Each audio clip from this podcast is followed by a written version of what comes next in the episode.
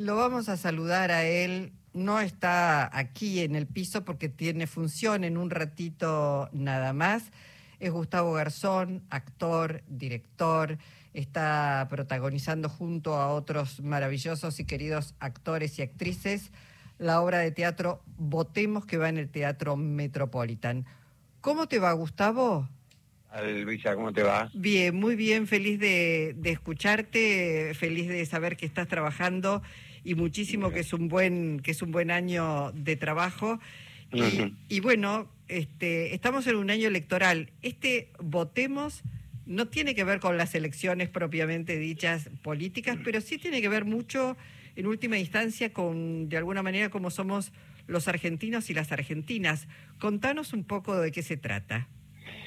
Eh, Votemos es una reunión de consorcio de siete propietarios que se reúnen para analizar si van a aceptar eh, para vivir en el edificio una persona que tiene algún tipo de retraso mental que no se sabe bien cuál es, pero que se sabe que lo tiene porque viene de un programa de reinserción laboral para gente con problemas de salud mental. Entonces, eh, bueno, y ahí nos agarramos de los pelos, las distintas posturas, discutimos bien a lo argentino, bien bien pasional, casi grotesco, entre lo humorístico y lo patético, y, así transcurre la obra hasta que finalmente, bueno, aparece el, el, susodicho, el, el hombre personaje en cuestión. Que, aparentemente no tenía tantos problemas y queda descubierto que los problemas los teníamos los demás.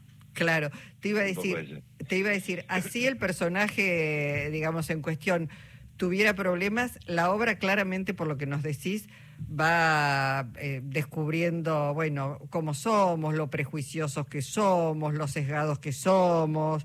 Este, sí, sí, sí, sí, sí, tal cual. Y, y, también lo fundamentalista, ¿no? Porque también este eh, tampoco siempre rasgarnos las vestiduras con todos los, los defectos que tenemos, sino que, bueno, también cuenta la obra que algún motivo tienen para temer a, a esta persona, porque... Eh, si bien lo políticamente correcto es decir hay que aceptar a todo el mundo, viva la diferencia y qué sé yo, después en la práctica y en la realidad eh, hay, hay, hay casos de gente con problemas y le puede complicar realmente, depende del tipo de problema, la vida a, los demás. O sea, eh, no, cada cosa es cada cosa. Este, lo, digo por conocimiento de causa. Claro. Hay, hay, hay, hay gente, yo mismo en la obra digo que hay cuento que le digo, bueno, yo, yo estoy en contra porque yo digo que mi madre tenía problemas y era peligrosa para ella y para los que la rodeábamos. Eh, entonces, eh, bueno, e, eso hace que la obra sea más interesante, porque no hay una, una postura sola que dice que dónde están los malos y los buenos, sino que este, es, un tema que se vuelve interesante de analizar eh, por esta cuestión. No hay bajada de línea, en todo caso, en la obra. Sí, finalmente hay bajada de línea, pero antes de la bajada de línea eh, también se escuchan otros discursos también sensatos que refieren a que, bueno, eh, ¿qué pasa si esta persona genera problemas de esta índole o genera problemas de otra índole o, un día eh, que yo le tiro un botellazo? ¿Viste? la realidad... es más compleja de, de, lo que... Sí, o, es más, o, es más simple, no es más compleja o es más simple, hay cosas que, viste, no es que... Porque yo tengo hijos discapacitados, o sea, yo... yo yo sé lo que es el tema. Y sé que hay cosas que ellos pueden hacer y cosas que no pueden hacer. Pero la sociedad, sobre todo los que no conocen, dicen, no, los discapacitados tienen que tener derecho, por ejemplo, a votar. Bueno, está bien, eh, votan porque está en el padrón, pero en realidad mis propios hijos no, no entienden de política, no, no llega la complejidad, no la entendemos nosotros la política a veces, es muy difícil. Entonces votan, pero qué sé yo, ¿viste? una cosa es lo que la sociedad se rasga las vestiduras este, gritando a favor de tal o, tal sector social, en la práctica, este, qué sé yo, cuando uno está dentro, no es blanco-negro todo. Eh, hay razones por las que por las que este hombre tendrían que aceptarlo y hay también dudas porque podrían ocurrir cosas que después qué hacemos. Claro, bueno, yo te escucho y es este muy muy racional, muy comprensible lo que estás diciendo. Ahora, lo que está claro en esa reunión de consorcio, bueno, donde además por lo que nos contás hay humor seguramente para aflojar un poco las tensiones por las cosas que, que se dicen y el humor siempre eh, ayuda, a, metabolizar determinadas cuestiones. Pero en todo caso pensaba, bueno, esto, este tomar posición a veces desconociendo muchas cosas, donde uno ya... El tema, claro, es la ignorancia, porque de voltear puede decir, bueno, probemos, démosle cabida a esta persona y si realmente ocasiona problemas nos volvemos a reunir, vemos qué hacemos. ¿No? El tema de, de, de, juzgar antes de saber, porque nadie sabe cómo es. Claro. ¿no? Este, también, por ejemplo, volviendo al tema de si una persona con discapacidad puede o no votar, habrá personas con discapacidad intelectual que pueden, que entienden, que saben a qué sector representa cada candidato y tiene su postura, pero te diría que es la minoría será el, qué sé yo, el 5% de esa población entre un voto consciente. Como tampoco estoy de acuerdo en que voten los chicos de 16 años. Me parece que, no, sé, yo no estoy de acuerdo. Mm. Eh, me parece que todavía no han salido a la vida, no saben lo que es el, aparato productivo, no saben, eh, eh, no, no, no, no han salido a trabajar, no saben bien la cuestión del capital y el dinero y qué sé yo, están en el colegio y en el colegio uno vive las cosas de otra manera parece que uno se entera de cómo es la cosa cuando tiene que salir a trabajar, pagarse un alquiler eh, y tal, ¿no? Pero, eh, qué sé yo. Bueno, así lo, lo pensé que lo que yo pienso no es un pensamiento mayoritario ni políticamente correcto, pero... No, bueno, pero, pero ese... ahora por TikTok, por TikTok se ha erigido un gran candidato, ¿no? Gran por la cantidad de votos que puede tener, no por su grandeza intelectual este, ni política. Ah, y, la mayoría son gente de jóvenes de 16 años, dicen, de sus votantes que lo siguen por TikTok, donde él, hace discurso de 30 segundos, se hace gracioso y los chicos le gustan y lo votan.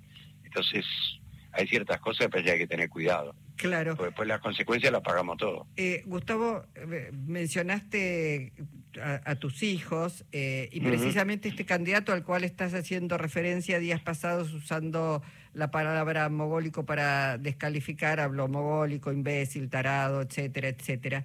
¿Qué te genera? O, en todo caso, ¿tenés algo para, para reflexionar, para decirle, no, sé si a ese candidato, pero sí a la sociedad en todo caso? Eh, mira, me parece que eso lo diga un candidato a presidente me resulta algo bestial, eh, directamente bestial, solo una bestia. Ahora que lo diga la gente en la calle, decir, bueno, qué sé yo, eh, eh, a mí, sinceramente, no me importa cómo se llama el, nombre, de la, cómo le llaman. Por ahí hay un tipo que le dice móvil y después lo trata con un cariño, que otro que los dice eh, neurodivergentes eh, no se los da. Me parece que el tema de cómo llamamos a las cosas eh, cuando se dice a una persona mogólico se la dice despectivamente, es como decirle idiota, ¿no? Este, sí, él lo asoció todo eso, dijo me parece, me parece una barbaridad porque él tiene que manejar un lenguaje porque tiene que ser un ejemplo ellos para la sociedad. Ahora, en el lenguaje de la calle, eh, bueno, qué sé yo, a mí no... No, bueno, a lo mejor cuando vos y yo éramos chicos, somos más o menos contemporáneos, eh, se usaba mucho ese término peyorativamente, digamos, y la sociedad por suerte va evolucionando y, un candidato y un candidato a, presidente tiene que gobernar para todos y para todas, independientemente de su. Pero igual, más allá de cómo se llaman las cosas, lo importante son las políticas que sea para los sectores. O sea, a mí eh, no, no, yo no me detengo tanto en, en el nombre que se le pone a las cosas, sino en lo que sea, en las acciones que se hacen por esas personas, ¿no? Este, por ahí si él presentara un plan eh, razonable y sensato en favor de la población con discapacidad intelectual, que tantas cosas necesitan, eh, uno dice, ah, bueno, lo dijo Mogólico, pero mira, pero, o sea, no tiene ni idea, se ve, de, ni de que existen, ni, o sea, eh, no, no me sorprende de mi ley que llame así las cosas porque es medio así como eh, un, hombre que no mide las palabras, que no, no, no, no podría ser candidato a presidente una persona así. No, mm. no, le queda muy, le queda muy grande la investidura. Gustavo, ¿cómo estás? Alejandro Rodríguez Bodar te saluda. ¿Qué tal? ¿Cómo andás? Eh, bueno, tenés un año espectacular en cuanto a, lo laboral. Eh, voy a empezar por Barra Brava. ¿Cómo es para un tipo tan pacífico como vos meterse en la piel de un capo de una barra? ¿Cómo sabés que soy tan pacífico? Eh, no, sí, sí, lejos de mí. No, lo trabajé así, eh, intenté eh, transformarme un poco físicamente. Me puse una panza, puse una mirada, como yo realmente estoy lejos, porque sí, es verdad, soy soy pacífico y no no tengo nada que ver con Barra Brava, no, no nunca pertenecí ni pertenecería, ni, ni estoy lejos de ese mundo. Pero como yo no me lo creía hacerlo desde mí, me, me transformé un poco, me puse esa panza que por ahí ni se nota, pero a mí me hacía sentir un peso, una manera de caminar, una manera de mirar. Eh, bueno, desde lo físico lo busqué, más que nada. Mm, eh, y ese physique du rol, digamos, creado, porque te pusiste una panza, difícil imaginarte a vos con panza, que sos como una espiga, este, ¿te ayudó a, la composición de ese personaje? Sí, me, me ayudó a sentir que yo era una persona que no soy yo. Eh, cualquier cosa que uno hace para salirse de uno mismo cuando tiene que hacer algo que es... A ver un segundito. Hola.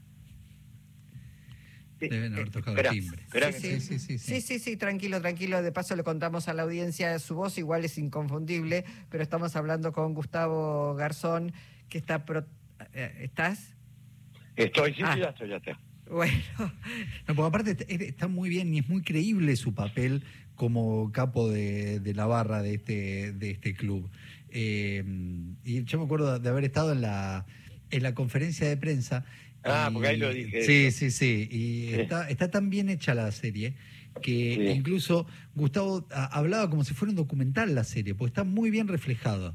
Está muy bueno el trabajo. Tiene, tiene ese documental que la, la barra brava de la serie es una barra brava de verdad, que es la de Nacional de Montevideo. Entonces, entonces eso nos obligaba a nosotros a meternos, nos guste o no, en ese mundo y, bueno, y nos contagiamos de ello y tenía esa verdad, que era una hinchada de fútbol de verdad y nosotros infiltrados ahí los actores en medio de una hinchada de verdad. Mm. Y ya que hablas de Nacional de Montevideo, participaste en la Uruguaya. ¿Cómo fue ese trabajo? Bueno, muy corto, porque habrá sido dos horas que estuve, pero con mucha historia. Bueno, a mí me gustó mucho la película, no sé si ustedes la han podido ver, me parece una película hermosa, de las mejores películas argentinas que vi últimamente. Y me gustó mucho el modo de producción, esto que inventó Casiari, que tiene mil productores, mm. eh, un sistema de producción atípico que creo que llegó para quedarse.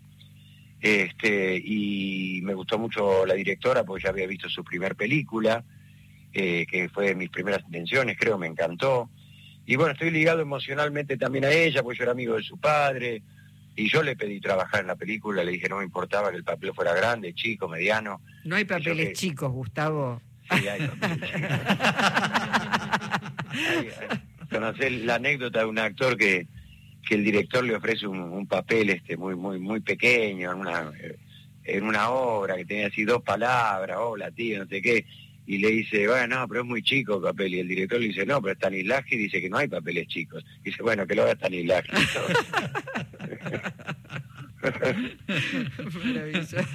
Porque además el personaje de, Gustavo en la Uruguaya eh, retoma algo que eh, también lo dijo el nene Pano en algún momento. Eh, Juan José Pano había dicho que el amor de los argentinos por Uruguay es eh, la historia de amor menos correspondida del universo.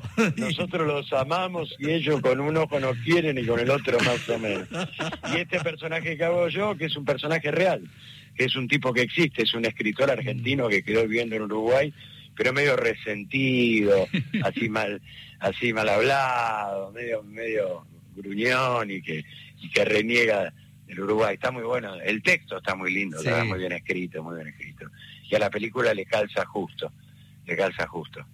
Bueno, Gustavo, queríamos escucharte el, la obra que estás protagonizando junto a Juan Gil Navarro, Carlos Portalupi, Virginia Lago, Tomás Kirchner, mm. Muriel Santana, Agustina Cherry y Alan Dykes.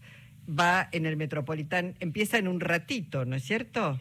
Sí, ahora tenemos función ocho y media, ya estoy saliendo para allá. Bueno. Tengo que estar siete y media ahí en el teatro. Y va de miércoles a domingo. De miércoles a domingo, sí, sí, sí, sí. Bueno, te mandamos un abrazo, gracias por este rato compartido y... No, por favor. Y bueno, hasta siempre. Gracias. Bueno, Luisa, un gusto escucharte siempre. Para mí Saludos también. al amigo también. Gracias. Chao. Gracias. Chao, chao. Gustavo Garzón.